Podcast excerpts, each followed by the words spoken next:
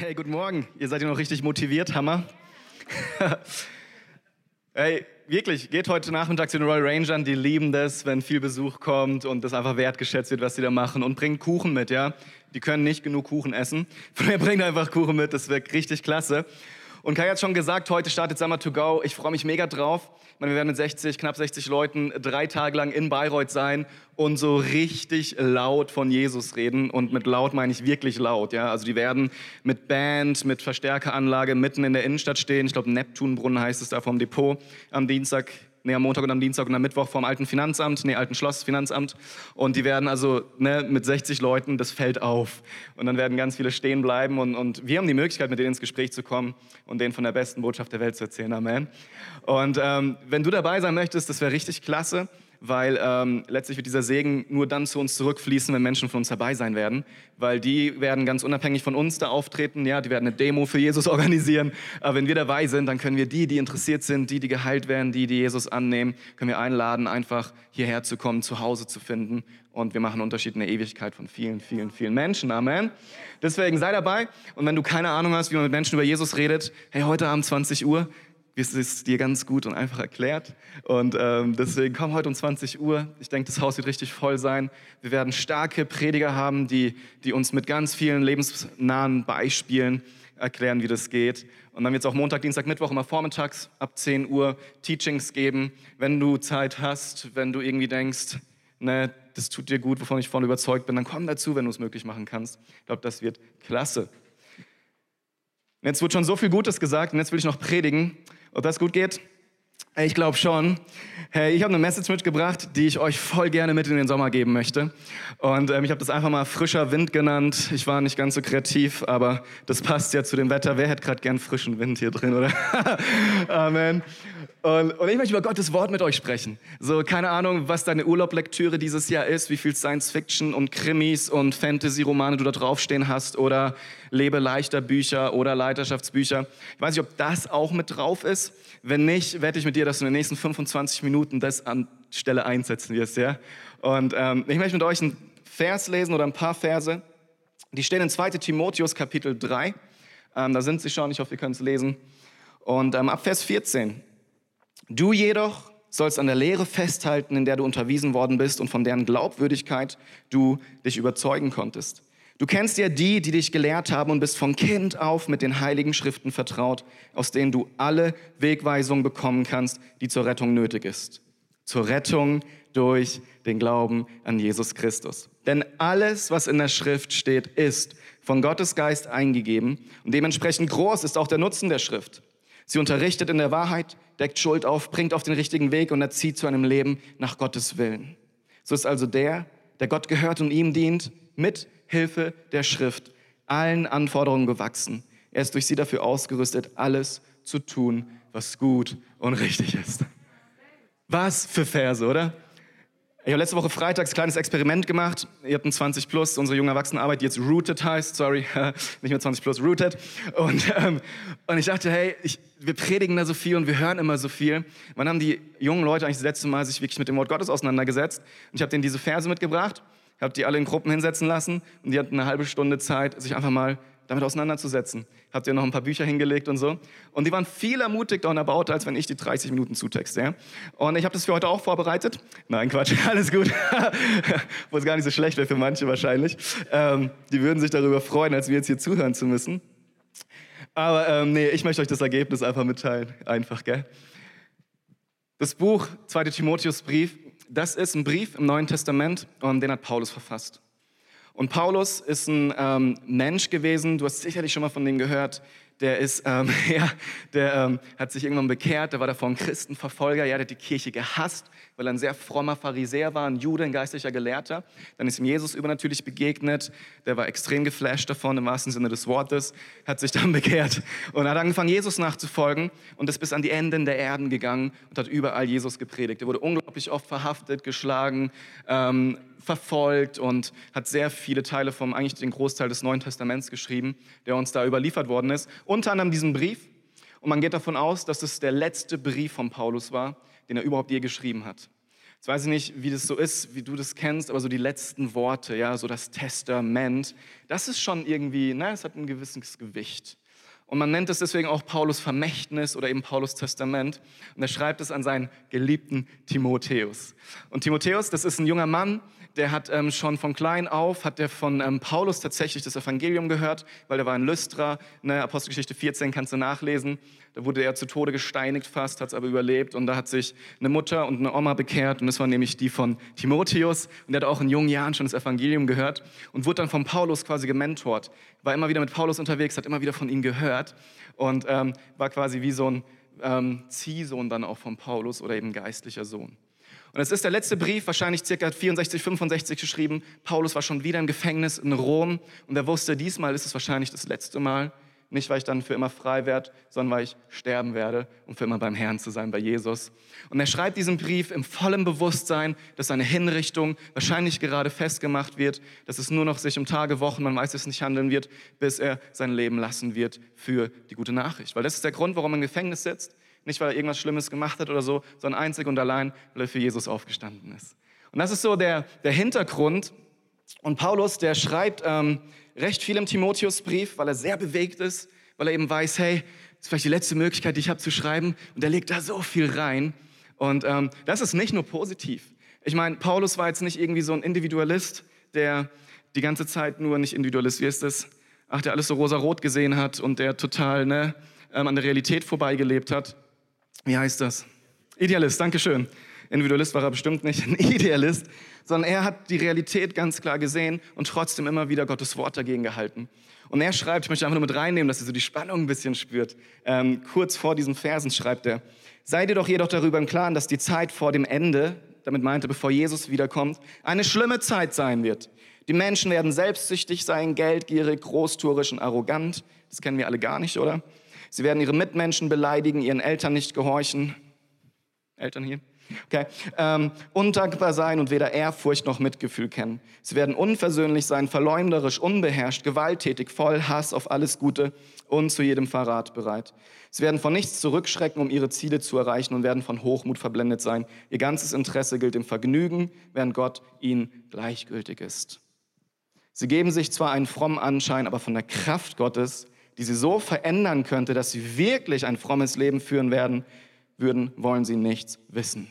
Von solchen Menschen halte dich fern.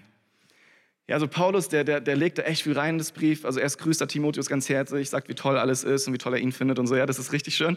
Und dann geht er aber los und sagt, hey, wir leben in echt herausfordernden Zeiten. Hey, Menschen treten das Wort Gottes mit Füßen und seine Gebote, die ja, die nehmen auf nichts mehr Rücksicht. Es kommen lauter Irrlehren in die Kirche. Ja, Irrlehren sind quasi Lehren, Teachings, die weggehen von der Wahrheit, wie wir sie hier stehen haben. Er sagt, da kommen Menschen, die wollen euch verführen und all das sagt er, ja. Und dann schreibt er das zu, zu Timotheus und sagt, darum du halte fest an dem, was du hast.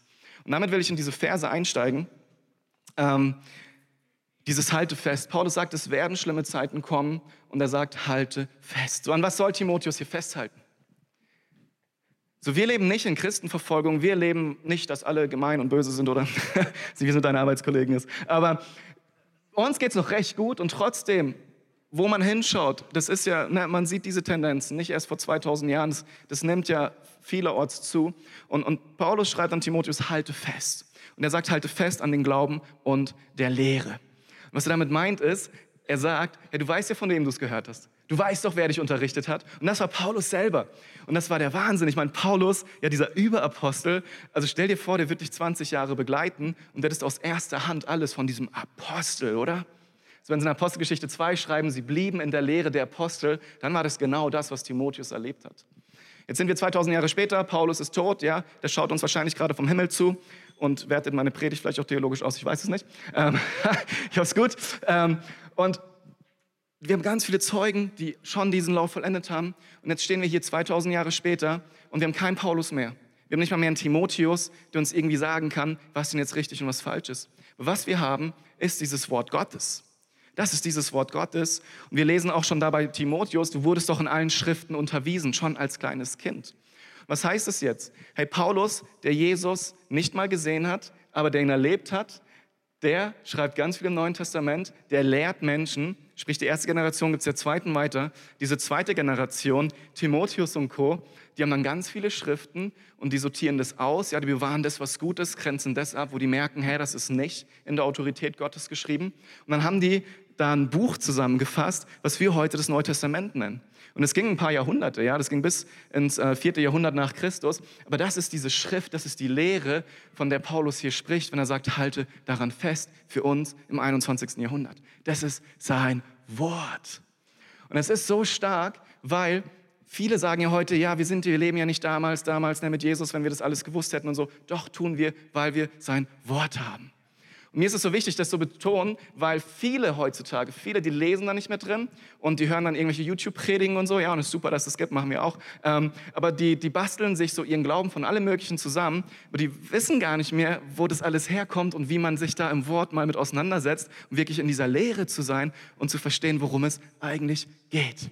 Und Paulus sagt, halte genau daran fest, damit du in diesen herausfordernden Zeiten nicht Schiffbruch erleidest im Glauben letztlich.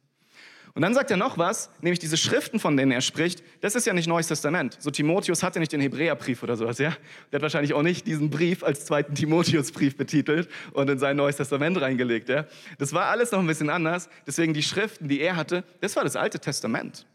Und jetzt ist es ja so, ich weiß nicht, ne, wenn du jetzt morgen und übermorgen mit uns rausgehst und Menschen von Jesus erzählst, dann, dann kommst du immer mal wieder an den Punkt so, ja, also, ne, da gibt's doch so das Alte Testament, das nehmt ihr jetzt nicht mehr so ernst, oder?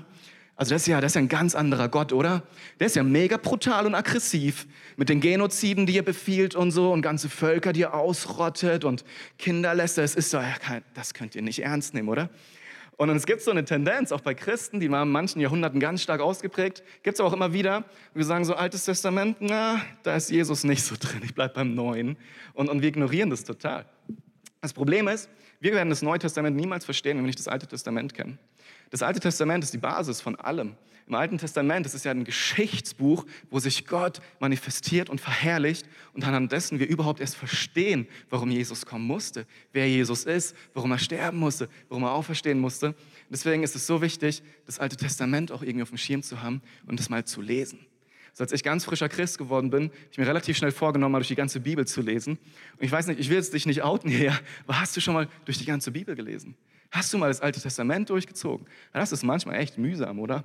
Und manchmal echt schräg. Also was da alles drin steht, denkst du irgendwie, okay Gott, das ist dein Wort, echt? Können wir mal miteinander reden? So? Kann ich die Schere nehmen? so, es gehört dazu.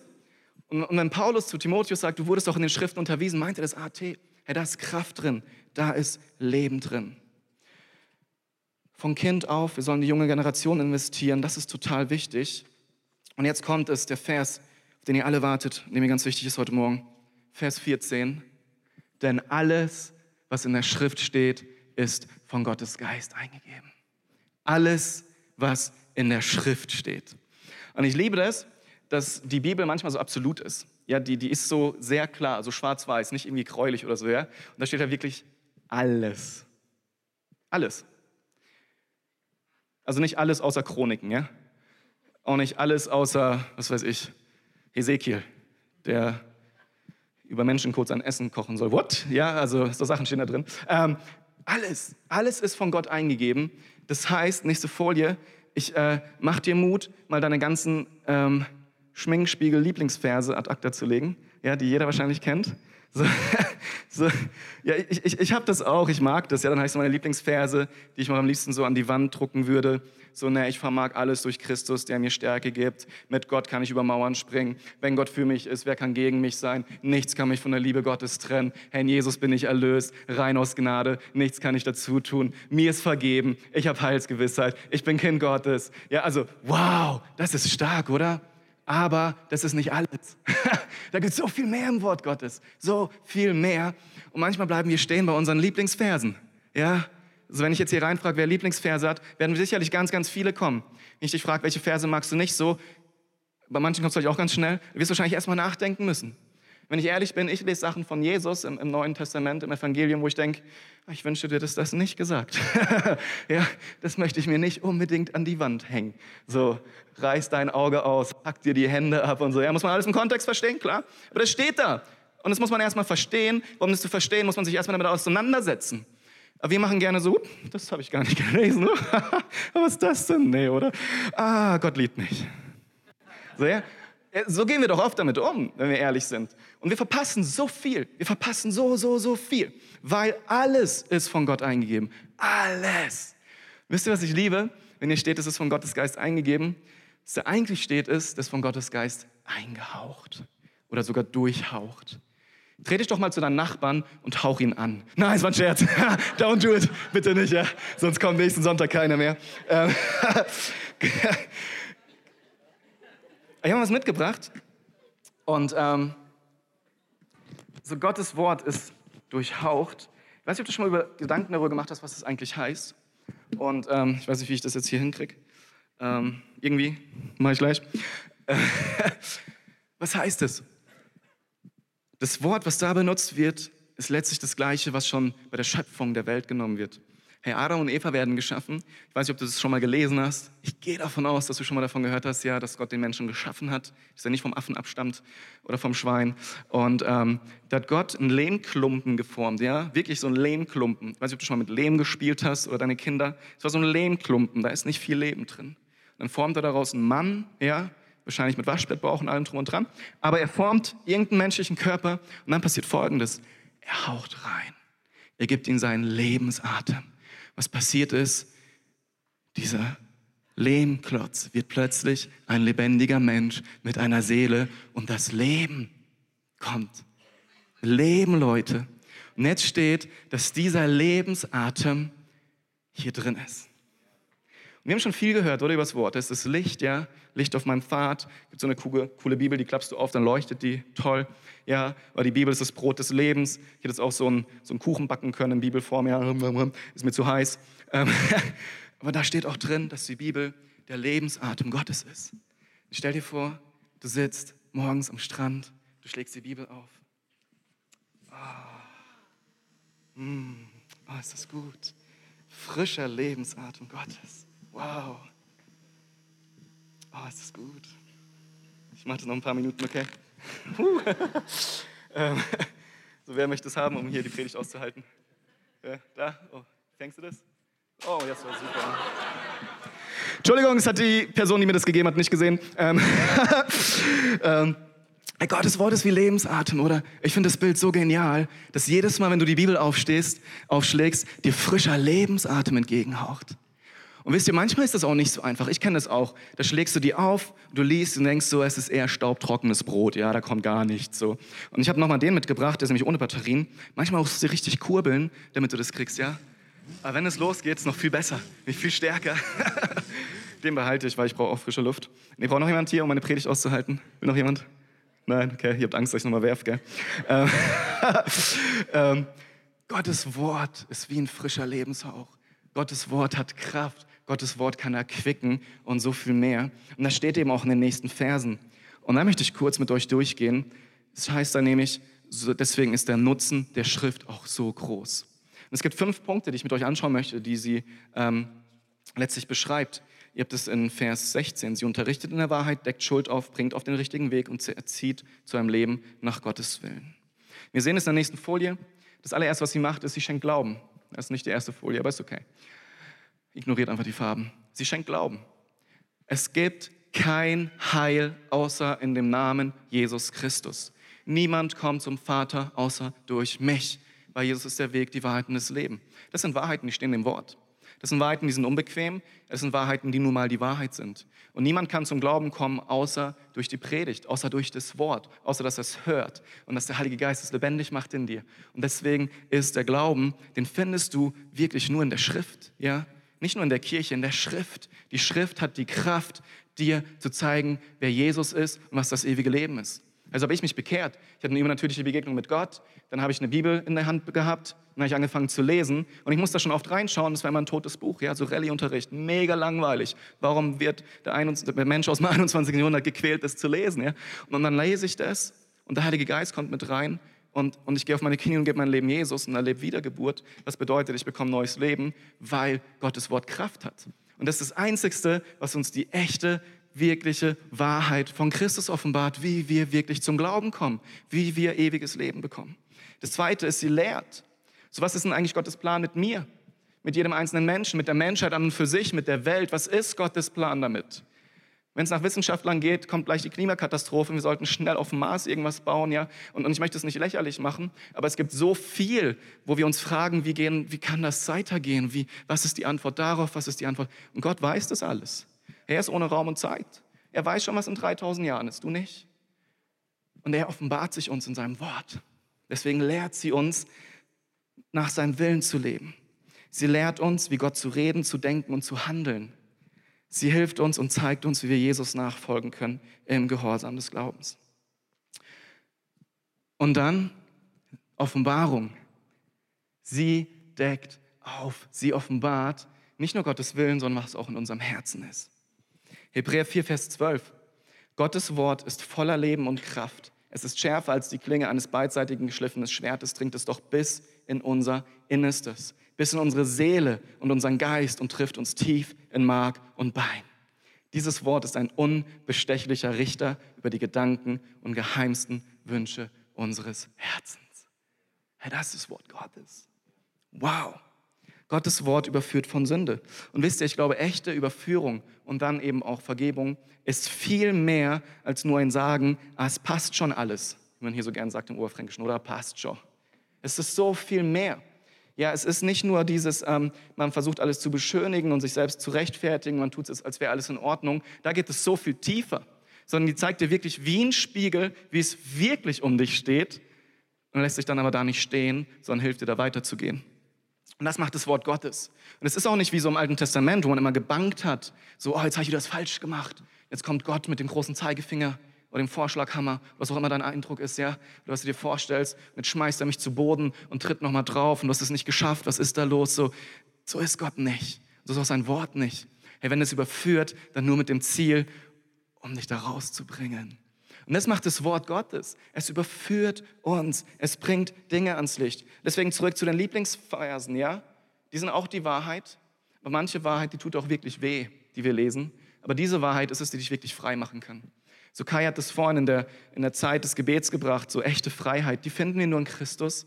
Aber Christus ist das Wort. Die finden wir im Wort. Echte Freiheit. Dafür müssen wir uns wirklich anschauen und zeigen lassen, wovon wir denn gefangen sind.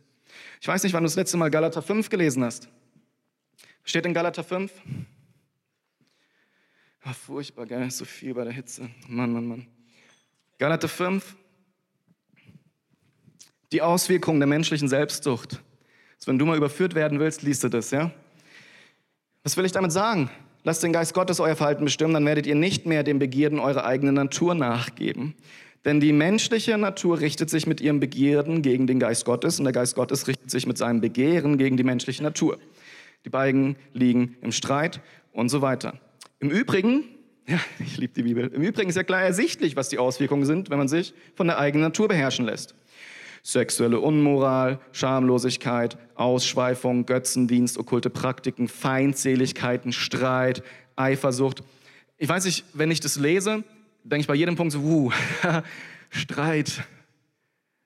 Gestern mit meiner Frau, vielleicht die Woche davor mit dem Arbeitskollegen. Ähm, ich, ich, ich könnte zu jedem Punkt wahrscheinlich auf die Knie gehen heute Abend und sagen, Gott, da und da und da habe ich, hab ich, hab ich mich tatsächlich falsch verhalten, es tut mir leid. Wutausbrüche kenne ich gar nicht, ja, vor allem nicht auf der Straße. Rechthaberei, Zerwürfnisse, Spaltungen, Neid, Trunkenheit, Fressgier, Hey, manche beschäftigen sich so viel mit Essen in unserer Genussregion, das kann Götzendienst werden, ihr Lieben. Wir dürfen genießen und das Leben feiern, aber woran hängt unser Herz? Und noch vieles anderes, was genauso. Und so geht er weiter, ja? Du kannst das lesen, das ist ziemlich deprimierend, aber es ist ziemlich augenöffnend, oder? Und dann weißt du, was halt nicht gut ist, oder? Aber das liest du nicht, wenn du liest, mit Gott kann ich über Mauern springen. Und dann liest du weiter, zum Glück, die Frucht hingegen, die der Geist Gottes hervorbringt, besteht in, jetzt kannst du halt, ob du Pessimist bist oder Optimist, wählst halt einen dieser beiden Kapitel, also Abschnitte oder beide, ähm, ist Liebe. Hey Gott, ich habe das Gefühl, ich war nicht so liebevoll zu meinen Kindern oder zu meinen Eltern oder zu meinem Ehepartner oder zu meinem Chef. Es tut mir leid. Bitte hilf mir, dass diese Frucht in mir Gestalt gewinnt und ich ein liebevoller Mensch werde. Freude, Christen sollten die fröhlichen Menschen auf dieser Erde sein. Manche Christen, die ich anschaue, denke ich, wow, irgendwie weiß ich nicht, wen die kennen, aber so Jesus ist fröhlicher irgendwie, ja? Ähm, Frieden. Hast du Frieden? Oder zerfressen dich die Sorgen? Wisst ihr, woraus das Reich Gottes besteht? Römer 15, glaube ich. Aus Gerechtigkeit, Frieden und Freude. Hey, wir sollen voller Frieden und Freude sein, weil unsere Gerechtigkeit in Christus liegt. Wenn es nicht so ist, bekenn das. Bekenn das und bitte um Hilfe. Gott kann dir Frieden schenken. Geduld. Wer ist genauso geduldig wie ich? Dann lese ich das und denke, uh, ouch. Ich soll geduldig sein, ehrlich? Gott, nein, oder? Mist, da steht alles, gell? Kann ich nicht rausstreichen. Und dann liest du weiter. Freundlichkeit. Ich bin freundlich, oder? ähm, kommt auf an, wen ich frage. Ähm, was steht da noch? Güte, Treue, Rücksichtsnahme, Selbstbeherrschung und so weiter und so fort. Und ich, wenn du sowas liest und du liest es im Gebet und wirklich mit dem Wunsch, Gott mehr kennenzulernen, ihm ähnlicher zu werden, dann macht das was mit dir. Und es macht viel mehr mit dir, als mit Gott gar nicht über Mauern springen. Das ist ein schönes Bild. Und dann so scharf über Mauern hüpfen. Ja, ist immer noch zum Einschlafen. Aber ja, das ist ein schönes Bild. Ich will das auch nicht schlecht machen. Aber wir müssen aufpassen, dass wir uns dem ganzen Wort Gottes und dem ganzen Ratschluss Gottes stellen. Weil sonst sind wir in der Einseitigkeit und in der Gefahr, alles schön zu reden und an der wahren an dem wahren Leben vorbeizugehen, was Gott für uns hat, an der wahren Freiheit, an diesem Lebensatem, an dieser Frischung, an dieser Kraft. Warum sind so viele von uns müde und erschöpft und kraftlos und, und wissen gar nicht, was mit dem Leben anfangen sollen und mit sich selbst und langweilen sich zu Tode und schauen mehr Folgen auf Netflix als wahrscheinlich, weiß ich nicht, manche hier zusammen, ja? Ähm, warum ist das? Weil wir das Leben verpassen, weil wir Jesus verpassen, weil wir nur so einseitig kennen, weil wir vergessen haben, dass er sich in diesem Wort offenbart, weil er das Wort ist. Das ist einfach die Wahrheit. Und ja, mir fällt es auch nicht immer leicht, sein Wort zu lesen. Und manchmal ist es richtig trocken. Deswegen habe ich eine kleine Gruppe ins Leben gerufen, wo ich gesagt habe, wir müssen jede Woche, jeden Tag Kapitel in der Bibel lesen. Und es war ein Kampf. Ich bin Pastor, darf ich gar nicht sagen, gell? Ich schließe jeden Tag 20 Kapitel mindestens. Es ist manchmal ein Kampf, obwohl ich mich dadurch be bekehrt habe. Dann gibt es Phasen, da lese ich das und der Lebensatem Gottes kommt, ja? Und ich lese das und denke, wow, was ist das erfrischend. Yes, so gut. Weil es ist nicht immer so. Deswegen nennt man es auch geistliche Disziplin. Man muss manchmal dranbleiben. Man muss manchmal richtig graben, damit man wieder da rankommt. Aber einfach nur zu sagen, hey, YouTube, gibt es auch Predigten, es wird dir nicht genug sein. Es wird dir nicht reichen, auch wenn es bis jetzt vielleicht funktioniert hat. Wow, ich bin begeistert vom Wort Gottes, oder? Jetzt die letzten zwei Punkte, sie stellt wieder her. Und das ist schön am Wort Gottes, weißt du, sie überführt nicht nur, die zeigt dir nicht nur, wo es überall falsch bei dir läuft, sondern sie will dich, was da steht, ist eigentlich, sie will dich ganz machen, vollständig machen. Ja, komplementieren, nee, das ist das falsche Wort, wie heißt das? Komplett machen halt. Die will dich, will dich wiederherstellen, die will dich gesund machen, heil machen. Und all das findest du in dem Wort Gottes. Es ist dazu da, dich wieder aufzurichten, dir wieder zu sagen, der sieben, äh, der Gerechte fällt vielleicht siebenmal, aber er steht immer wieder auf. Und du fällst in Sünde. Aber Jesus wird dich niemals hinausstoßen, wenn du zu ihm kommst und sagst, es tut mir leid und lass uns, lass uns wieder loslegen. Ja? Heute wieder neuer Tag deiner Gnade. Heute möchte ich es wieder versuchen. Das ist auch das Wort Gottes. Und das ist so gut, dass sie uns wiederherstellt. Es richtet auf, es macht gesund, es hilft, es führt zurück auf dem Weg, der zum ewigen Leben führt. Es macht uns ganz und heil. Und zum Schluss, letztlich, zieht uns das Wort, das steht tatsächlich, zum Wohlgefallen Gottes. Hey, durch das Wort lernen wir zu erkennen, was der Wille Gottes ist, wie wir für ihn leben können, wie wir ihn Ehre geben können, wie wir Menschen werden können, wo andere sehen, wow, wie gut die leben und dem Vater im Himmel Ehre geben. Durch sein Wort. Und es ist cool, hier in Gottesdienst zu kommen. Es ist schön, uns anzuhören. Es ist gut, bei YouTube das zu hören. Ich weiß, ich wiederhole mich, aber es ist so viel besser, wenn du selber anfängst, dir Nahrung zu suchen, lebendiges Wasser zu suchen, lebendiges Brot zu suchen, frischen Lebensatem zu suchen in dem Wort Gottes. Herr, lass uns doch aufstehen, vielleicht kann die Band nach vorne kommen.